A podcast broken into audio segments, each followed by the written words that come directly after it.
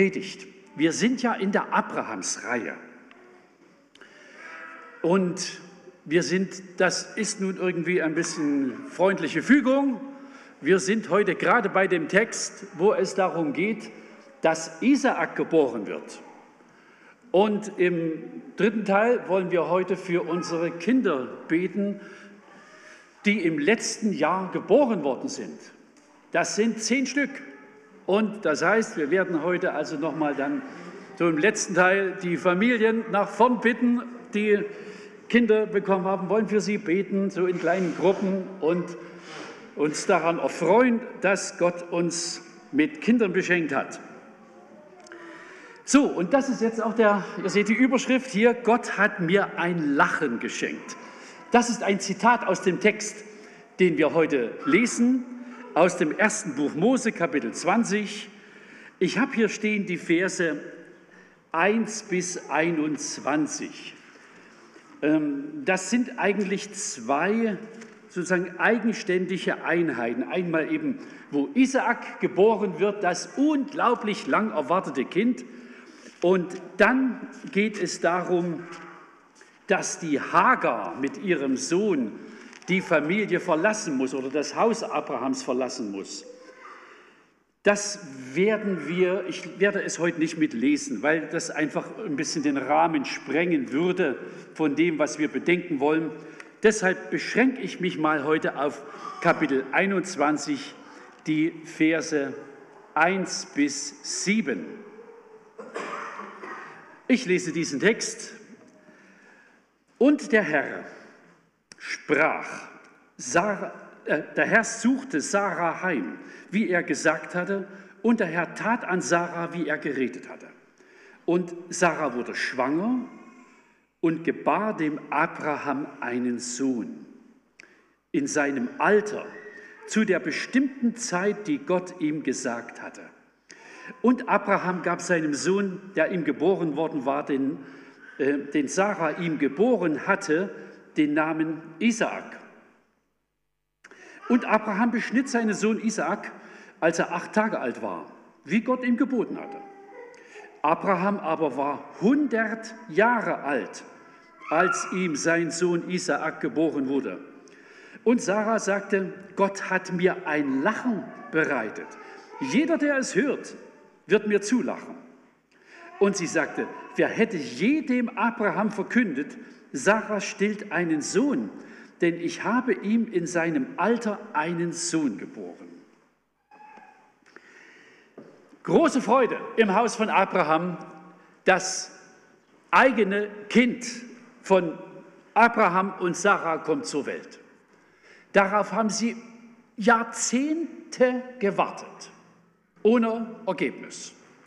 Sie haben äh, dafür gesorgt, dass über eine zweite Frau ein Ersatzkind geboren wird, aber das war wirklich nicht nur mit Glück versehen, sondern auch mit viel Jammer.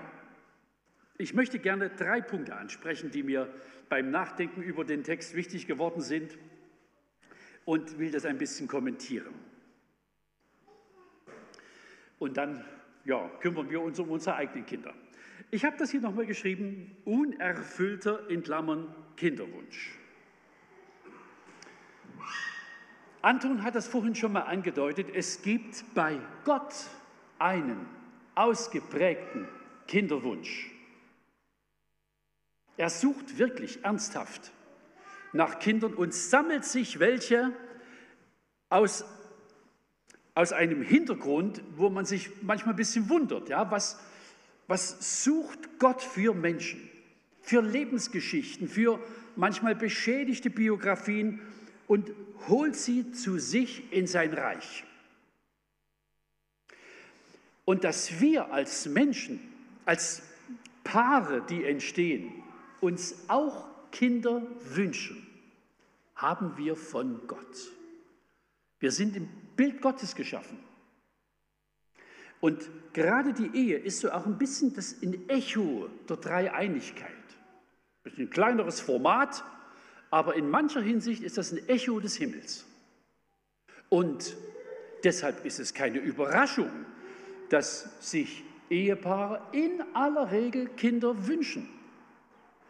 oder auch es als Schmerz empfinden, wenn sich dieser Wunsch nicht erfüllt. Das kann sehr wehtun, kann sehr wehtun. Und deshalb äh, sind wir bei diesem Text auch irgendwie bei Menschen, die es über Jahrzehnte gewünscht haben, dass sie, äh, dass sie Nachkommen haben und es hat sich nicht erfüllt. Es ist in jener Zeit noch, noch viel ausgeprägter gewesen. Also der Lebenssinn einer Frau war fast immer, Kinder zu haben. Äh, keine Kinder zu bekommen, das war fast als, als hätte man das Leben verpasst, als, hätte sie, als würde es sich nicht lohnen zu leben. Das war ganz entsetzlich. Eine der Frauen, Jakobs, sagt mal, schaffe mir Kinder oder ich sterbe. Ja, also wo man das merkt, dass, dass, sie, dass sie da unheimlich darunter gelitten haben. Und das Haus Abraham, Abraham und Sarah ist davon auch betroffen gewesen über lange Zeit. Es gibt auch in unserem Gemeindekontext eine ganze Reihe äh, Paare, die es sich wünschten, auch Kinder haben zu können. Und das, es geht nicht. Das ist ein, durchaus ein verständlicher äh, Schmerz, den man da empfinden kann. Ich glaube, gerade Leben in der Gemeinde kann gewisse Ersatzlinien äh, legen, aber es bleibt schon eine, eine Lücke, die viele empfinden. Also Abraham und Sarah sind hier zwei Leute, die in dieser Stelle sozusagen die Erfüllung eines endlos langen Wunsches erleben, und zwar zu einem Zeitpunkt, wo der Zug schon abgefahren war, nämlich mit 100 Jahren kriegt man üblicherweise keine Kinder mehr. Sarah zehn Jahre jünger, 90, das ist auch nicht mehr so richtig das geeignete Alter zum Kinderkriegen. Das ist länger vorbei. Also die haben auch die Hoffnung schon aufgegeben gehabt. Ja? Ähm, und sie, sie lachen fast. Also Sarah hat gelacht, als es Gott angekündigt hat, du wirst noch mal schwanger werden. Jetzt hat sie in sich reingekichert und sage, das ist unmöglich, geht doch überhaupt nicht. Ich habe ja gar keine Regeln mehr. Es ist alles vorbei, Zug ist abgefahren. Das deutet irgendetwas an, nämlich Kinder bekommen ist in jedem Fall eine Ermächtigung von Gott, die nichts mit Vermögen und Leistung zu tun hat. Wisst ihr, äh, wenn ich den Computer hier einschalte, dann rechne ich damit, dass irgendwie auf dem Bildschirm in absehbarer Zeit was passiert und ich da ein paar Zahlen und, und Worte sehen kann. Falls das nicht geschieht und ich würde versuchen, in dem Ding rumzumontieren, hätte ich null Ahnung, wo ich da eine Schraube drehen soll. Bei meinem Vorgängergerät hatte ich dreimal einen Monteur da, weil da irgendwas kaputt war. Die haben auch nichts verstanden. Die können auch nur Teile auswechseln. Aber was in den Teilen drin passiert, verstehen auch die Monteure nicht. Und so ist es bei uns, wenn wir Kinder kriegen. Es ist im Prinzip kein großes Geheimnis, wie das geschieht. Aber was im Detail geschieht, wie sich also aus Ei- und Samenzelle ein Embryo entwickelt, wie aus einem Apfel, den die Mutter isst, sich Nervenzellen und Knochengewebe äh, entwickelt, das ist ein wahnsinniges Geheimnis. Und es erzählen manche Leute, sie hätten es verstanden. Im Detail hat es Rätsel ohne Ende. Das heißt, wir sind beteiligt an einer, oder Gott beteiligt Eltern in einem Prozess, den können sie nicht verstehen, den können sie nur, das heißt, sie können den Schalter nur betätigen. Aber die Geheimnisse, die dahinter geschehen, sind Gottes Geschichte. Und insofern ist, ist jede, jedes, jede Empfängnis, jede Schwangerschaft, jede Geburt, ist, ist so etwas als ermächtigt Gott uns an seiner Schöpfung einen gewissen Anteil mitzuhaben, mit Leben hervorzubringen. Eine, ein ganz großes Ereignis. Deshalb Kinderwunsch und Kinderhaben ist ein, ist ein großes Ereignis, ein großes Geheimnis, das uns auf den großen Schöpfer hinweist, von dem alles Leben kommt. Keine Mikrobe dieser Welt ist einfach aus nichts entstanden und Menschenleben gleich gar nicht. So, der erste Gedanke. Also Kinderwunsch, das ist von Gott. Zweitens, in diesem Text, den ich las, besonders im Vers 6, ähm, ist Sarah überzeugt, also alle, die das hören, die werden lachen. Gott hat, Sarah sagte, Gott hat mir ein Lachen bereitet. Jeder, der es hört, wird mir zulachen. Das ist auch merkwürdig. Also, wenn ein Kind geboren wird, gibt es Glückwünsche, keine Beileidsbekundungen.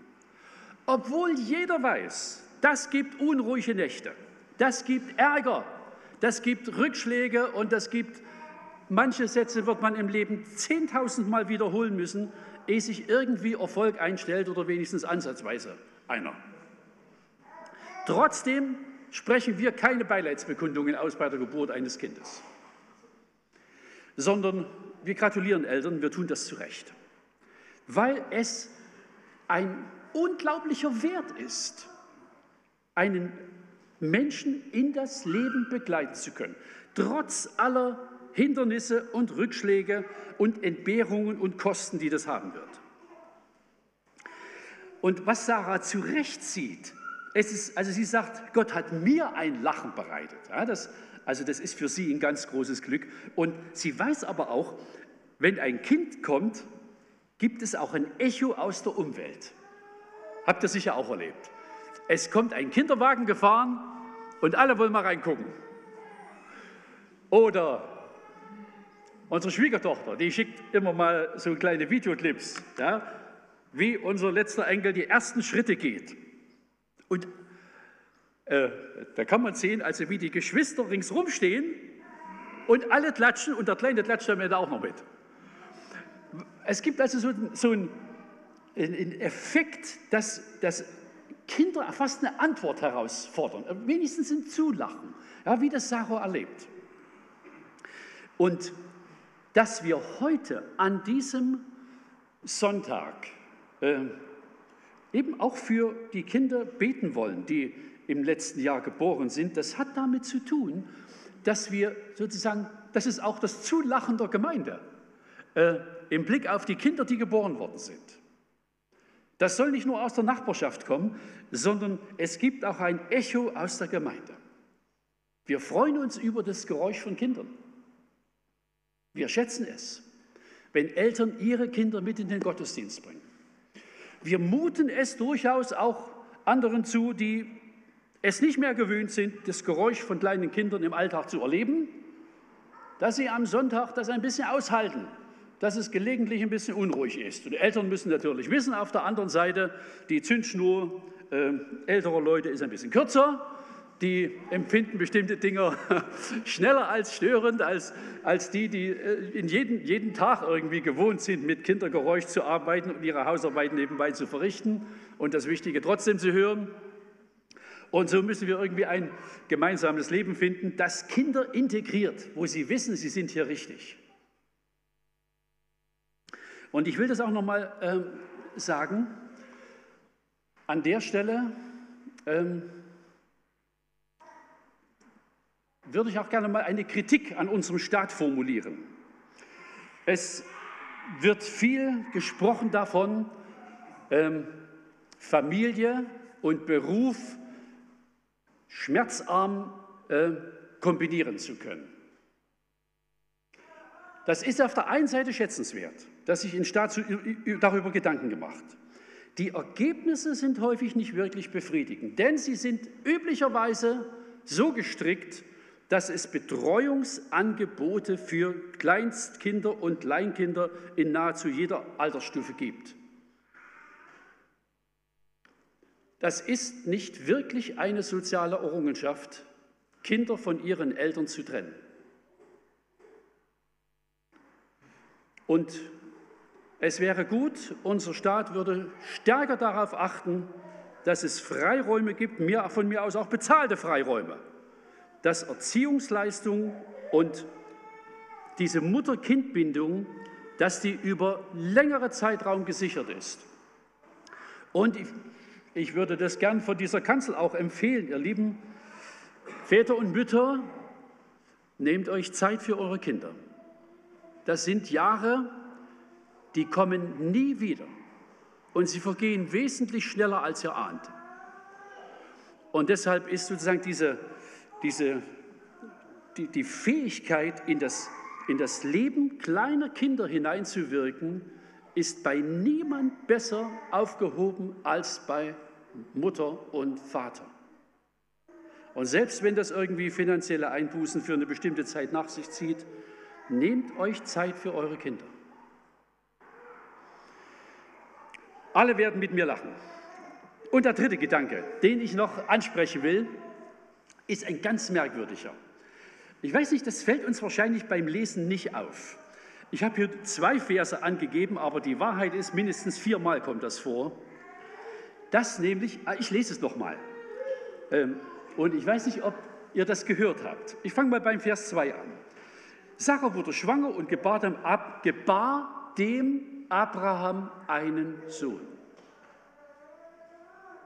Hatte sich das Kind nicht selber geboren? Sie gebar dem Abraham einen Sohn. Vers 3. Abraham gab seinen Sohn, der ihm geboren worden war, den Namen, äh, den Sarah ihm geboren hatte, den Namen Isaak. Und Vers 7 habe ich auch noch mal erwähnt, aber zwischendrin kommt es noch mal vor, ähm, dass, Ab, dass Sarah Abraham einen Sohn geboren hat. Ich habe hier geschrieben, ein Kind für. Ich weiß nicht, ob Stefanie den Gedanken hatte, dass sie sagt, ja, ich habe ein Kind für, für meinen Mann gekriegt. Keine Ahnung. Äh, aber der Gedanke, wir haben ein Kind für, den finde ich wirklich schön. Eins unserer Kinder haben wir genannt, wenn man das übersetzen würde, Gott gehörig. Gott gehörig. Ein Kind für. Und es ist natürlich zunächst ein Kind auch für Eltern. Aber was in dieser ganzen Geschichte angelegt ist, äh, Kinder sind nicht zuerst Selbstbefriedigung. Wir haben heute manchmal die Tendenz, dass eine Frau ein Kind haben will, will zwar kein Mann, aber sie will für sich selber ein Kind haben. Wie andere sich einen Hund halten, würde ich mir gerne ein Kind halten. Das ist nicht gemeint. Ein Kind für. Und ja, ich möchte gerne diesen Gedanken auch äh, in euch pflanzen, weil wir das auch dann bei der, beim Gebet für unsere Kinder äh, vertiefen wollen. Was wir wirklich im Blick haben wollen, es sollen Kinder sein für Gott, für das Reich Gottes, für das Bürgerbuch des Himmelreichs sollen es Kinder werden. Ein Kind für, für Gott. Und wir haben für, als Eltern für einige Zeit, für einige Jahre eine Verantwortung, äh, sie auf diesem Weg zu begleiten. Sie müssen selber glauben lernen. Deshalb taufen wir auch keine Säuglinge, ähm, weil wir überzeugt sind, wir können ihnen das Heil nicht zueignen durch irgendeinen Ritus, auch nicht durch unsere Gebete. Sie werden selber glauben lernen müssen. Aber wir erbitten es von Gott, dass er den Weg dahin ebnet, dass er Eltern ertüchtigt, alles zu tun, was Kinder auf diesem Weg zu Jesus hin brauchen. Ja, dass sie Gemeinde erleben, dass sie Gottes Wort zu Hause hören. Und wir als Gemeinde wollen gut darauf achten, dass es Kinderarbeit gibt, dass es für alle Altersgruppen auch irgendwie Unterweisung und ein bisschen Heimat gibt. Also das ist uns wichtig. Und sozusagen dieses ganze Paket, das erbitten wir, dass es von Gott gesegnet ist und dahin führt, dass viele unserer Kinder, möglichst alle, Bürger des Reiches Gottes werden. Ich habe inzwischen einfach bedingt durch mein Lebensalter äh, so ein bisschen Gemeindegeschichte miterlebt und äh, das ist zum Teil eine richtige Wellenbewegung gewesen. Es gab Altersgruppen, wo nahezu alle Kinder gläubig sind und in der Gemeinde sind. Und es gab Altersspannen, also etwa mein Alter, Meine Generation, da ist, ich, ich schätze, deutlich mehr als die Hälfte aller Leute, mit denen ich in der Jugend war, die sind heute in keiner Gemeinde mehr zu finden, die sind weg. Und wir wollen alles tun, ja, also soweit es in unseren Kräften steht, äh, die, die, die Wege zu ebnen, vorzubereiten, mit den Kindern zu gehen, dass sie wirklich bei Jesus ankommen. In einer ziemlich verrückten Welt, in der wir unterwegs sind. Das junge Volk ist umworben aus allen möglichen Himmelsrichtungen. Und deshalb gibt es auch Widerstand. Und da verstehe ich eine Gemeinde auch so als sowas wie eine Art Beeinflussungskoalition. Also es ist eben nicht nur das Kind von Familie so und so, sondern ein bisschen, es sind unsere Kinder. Das erste Mal, ich habe das glaube ich schon mal erzählt, als ich das so erlebt habe, ich war, bin seit 1984 im Gemeindedienst, ich war in einer der ersten Gemeinden, die ich in dieser Zeit besucht habe, das war Auerbach in Vogtland, und es gab in der Gemeinde einen alten Mann mit, ich kenne nicht mal seinen Vornamen, mit Familiennamen Löwe. Und so in der, in der, Pause zwischen Mahlfeier und Predigt nimmt er mich ein bisschen zur Seite und verweist auf so eine Ecke im Gemeindehaus, wo also die, die ganze Jugendgruppe saß und sagt, hier drüben, ne, das sind alles meine Kinder. Die Wahrheit ist, sie hatten überhaupt keine Kinder. Es war ein, eheloses, äh, ein kinderloses Ehepaar. Aber er hat so gedacht und so gelebt und so gebetet, als seien das alles seine Kinder. Und ich denke, das ist ein bisschen so, wenn das irgendwie Gemeindekultur ist, das sind alles meine Kinder. Das tut den Kindern gut und das tut auch denen gut, die Kinder verstehen wollen. Das ist für alle sinnvoll. Musik